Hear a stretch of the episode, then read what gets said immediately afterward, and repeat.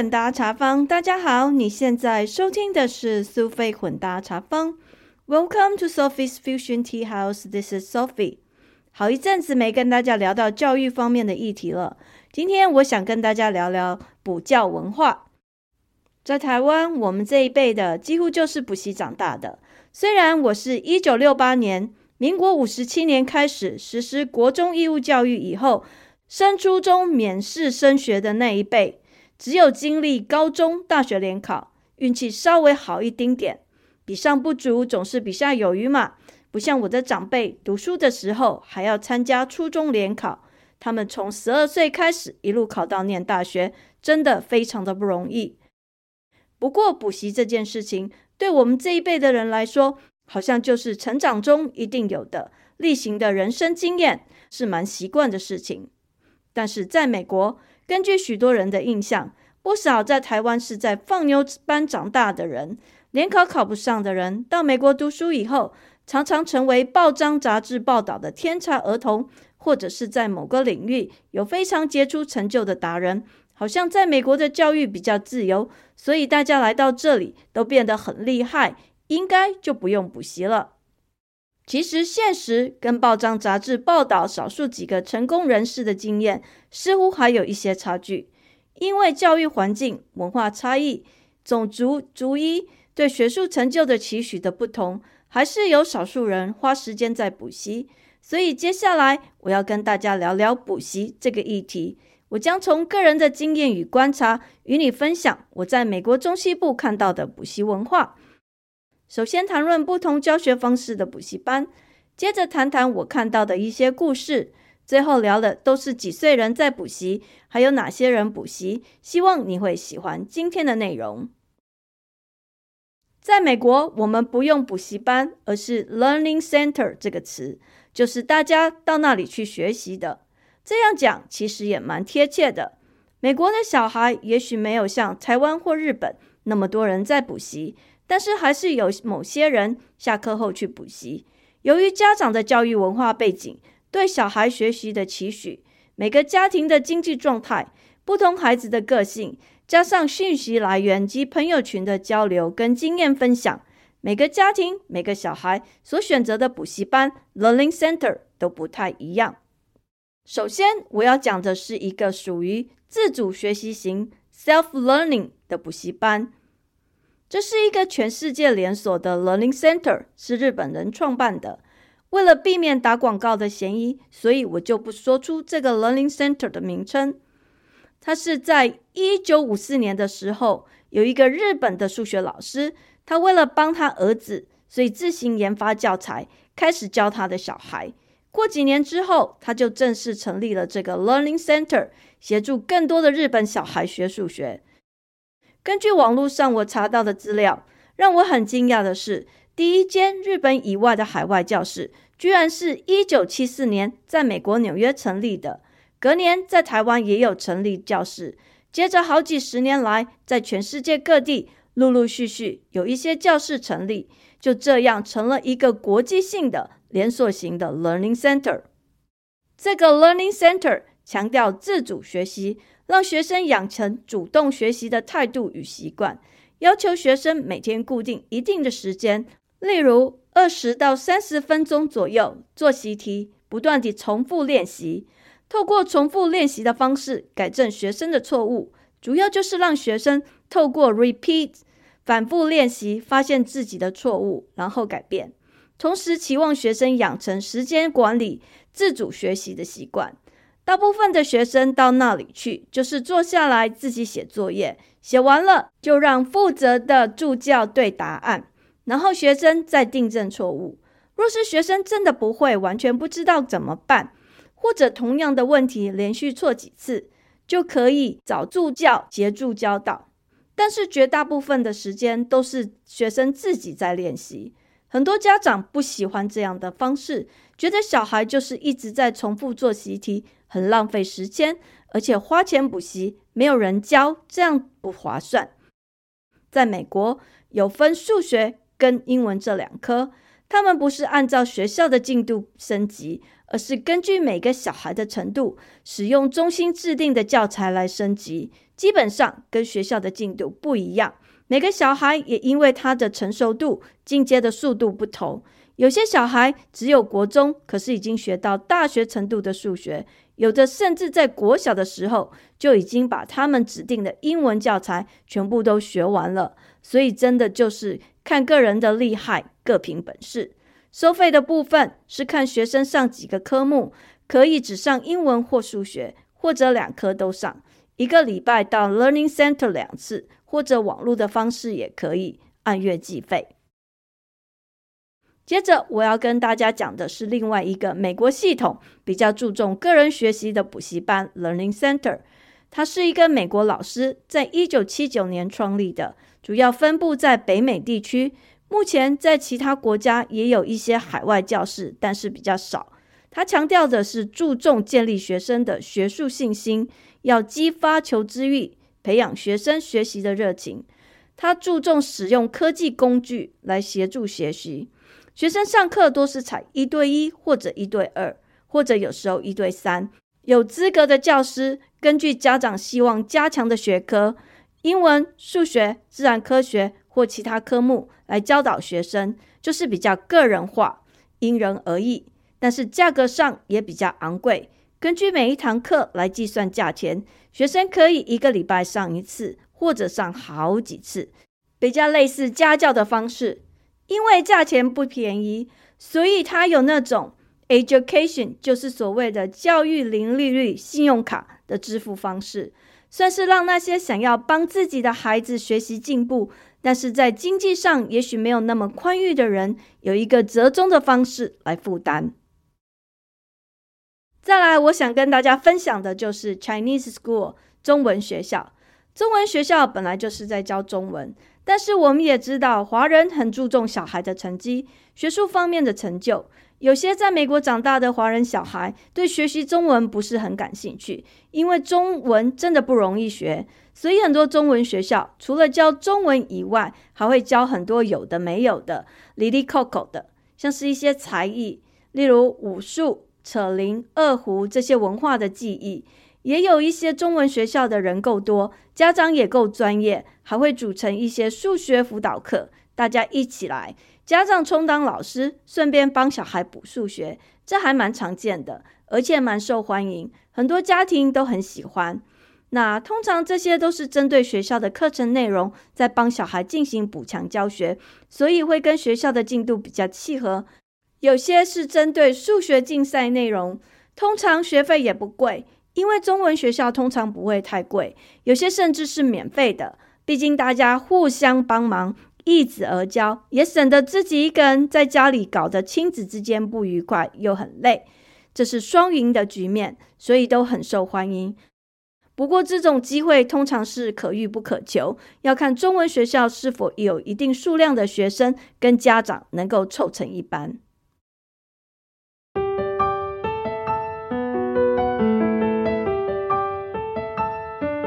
接下来，我想跟大家分享几个跟补习有关的故事。第一个我要讲的是，曾经在美国跟台湾都住过的小孩。这个小孩在五岁的时候从台湾搬回来美国念 Kindergarten，当时他连 A B C 都不会，父母亲天真的以为在学校学就好了。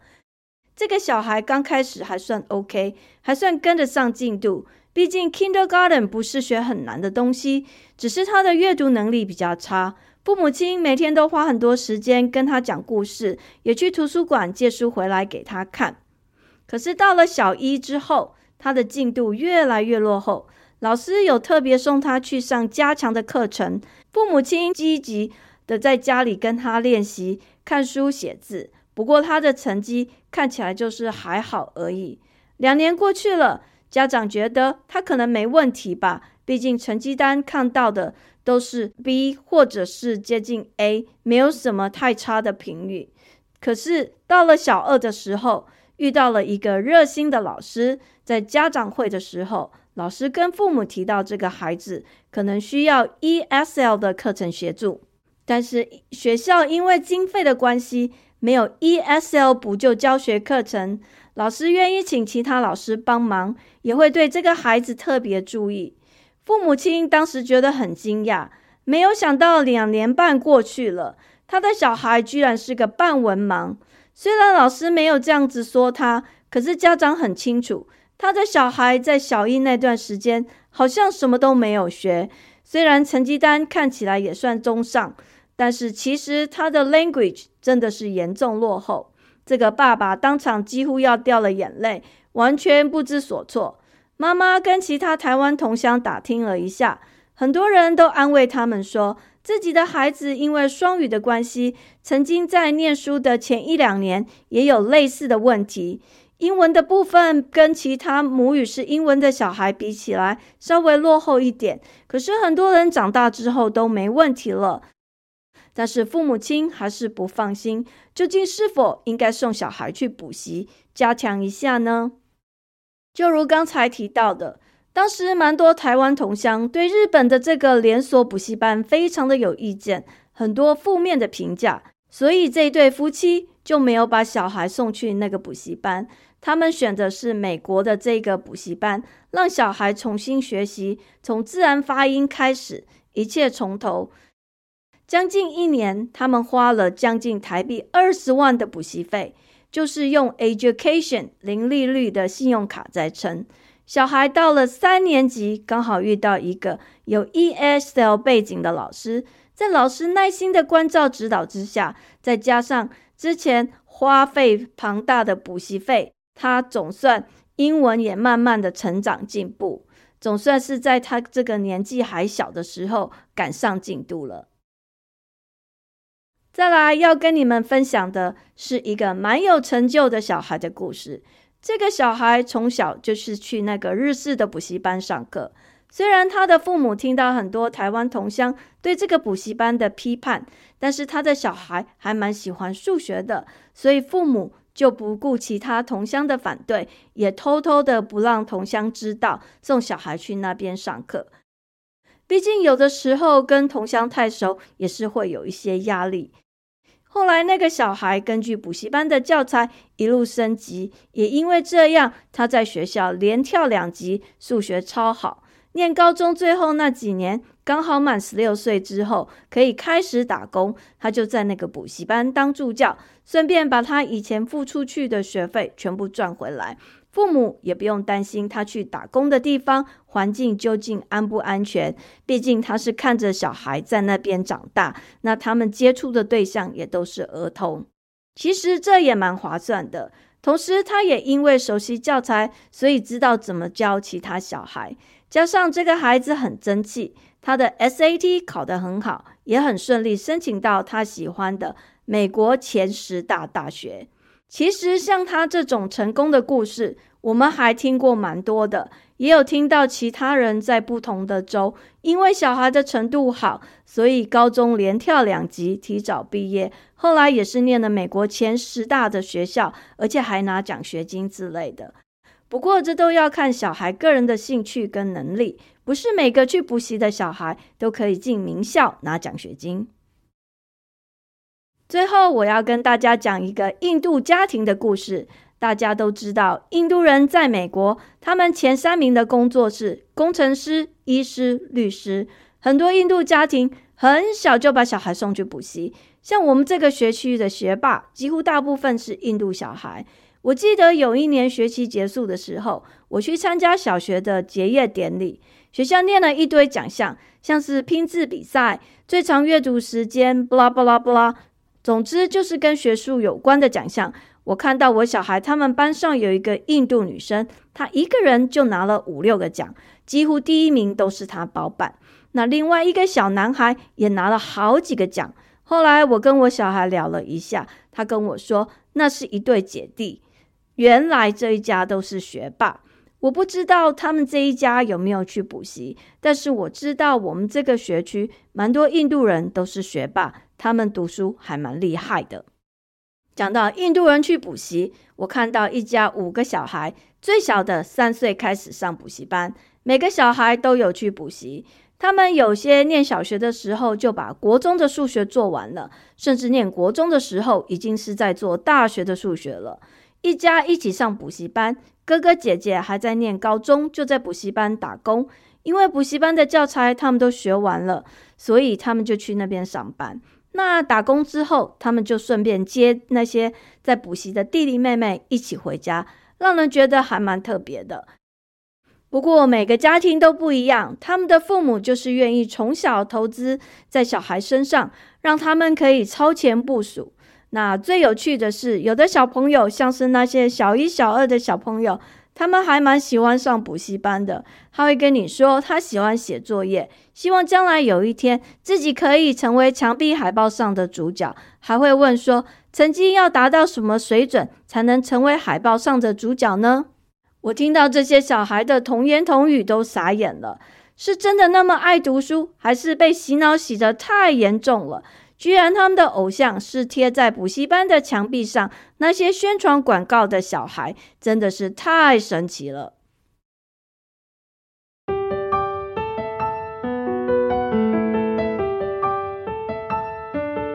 最后跟大家聊一下，大概几岁还有哪些人在补习呢？讲到这个，其实还蛮多样化的，这跟父母亲有很大的关系。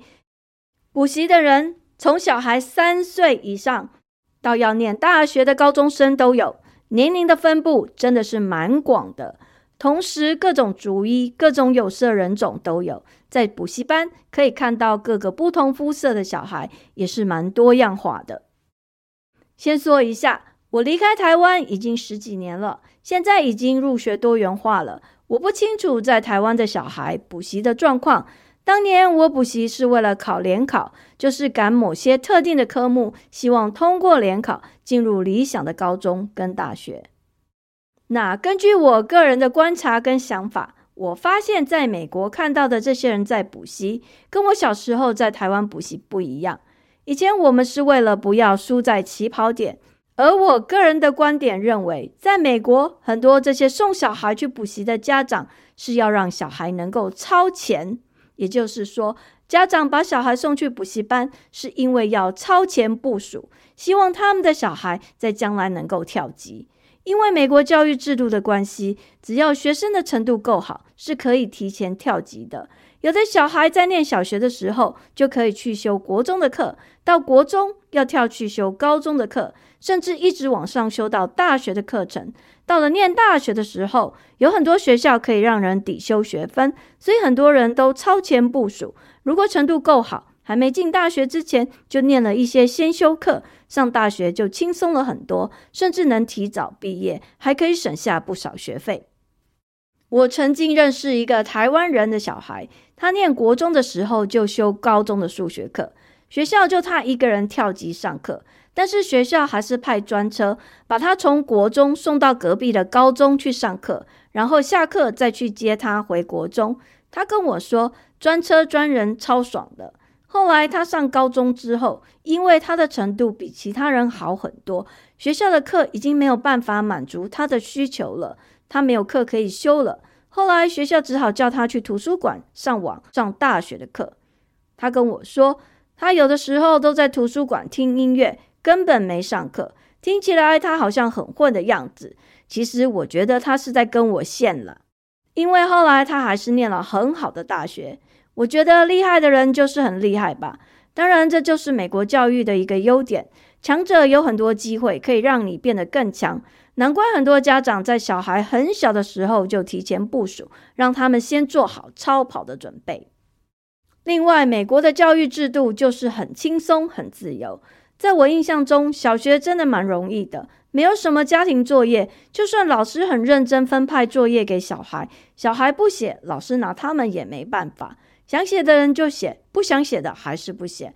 记得我孩子念小学的时候，我曾经很疑惑，为什么很多人好像都不写功课。我曾经问一个朋友：“美国小孩都不写功课吗？”他笑笑对我说：“想写的就写，不想写的就不写。”我那时很惊讶，但是因为他们家的学区比我们的学区好，加上他的孩子比我们大好几岁，所以我相信他的经验应该是比我丰富，也就接受了他的说法。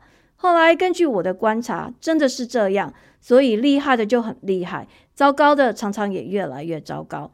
然后很多人在念小学的时候就这样玩啊玩的，玩了六年，一眨眼国中到了。代际的多调啊。国中数学其实有一定的难度，程度不好的人，其实到这个时候有点跟不上了。有些人不在乎，因为他将来不打算念大学，就把它放掉了。反正美国的学校一般来说，只要你坐在那边乖乖的听老师讲话，该做的功课做完，其实要拿到 B 中等的成绩不算太难。所以有些人其实就是半放弃。而且美国的教育，他教你的就是你在高中毕业之后，将来到社会上可以用得到。那些对我们来说那样的数学其实蛮简单的，所以对那些不打算念大学的人，他们也无所谓。可是想要念大学的人，有些比较有想法，或是家庭经济能力比较好的，觉得自己程度跟不上的，他们可能就从高中开始，甚至国中开始就去补习，因为高中的成绩会涉及到大学的申请，这个时候就是他们要赶进度的时候了，就不能再晚了。It's serious business，要非常谨慎小心。所以有些人会在国中或高中开始去补习，这些人是为了升学做准备。最后，把我们今天讲的内容稍微总结一下。我想要说的是，美国还是有人在补习，虽然是少数人，但是补习班在美国还是有人去的。每个家庭、每个孩子，因为各种不同的需求选择，他们喜欢。或者适合的补习班，有些人是为了超前部署，有些人是为了升学准备，当然有一些人是被父母亲逼去的。每个人的动机跟想法都不一样。总之，在美国还是有人在补习，不是所有的人来到美国就会变成天才。美国的教育有它的自由与它的优点，也有一些问题。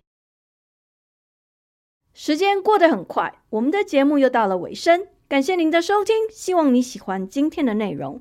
苏菲混搭茶坊 （Sophie's Fusion Tea House），让我们活在当下，健康开心做自己，找到你喜欢的人生。感谢您的收听，我们下次见，拜拜。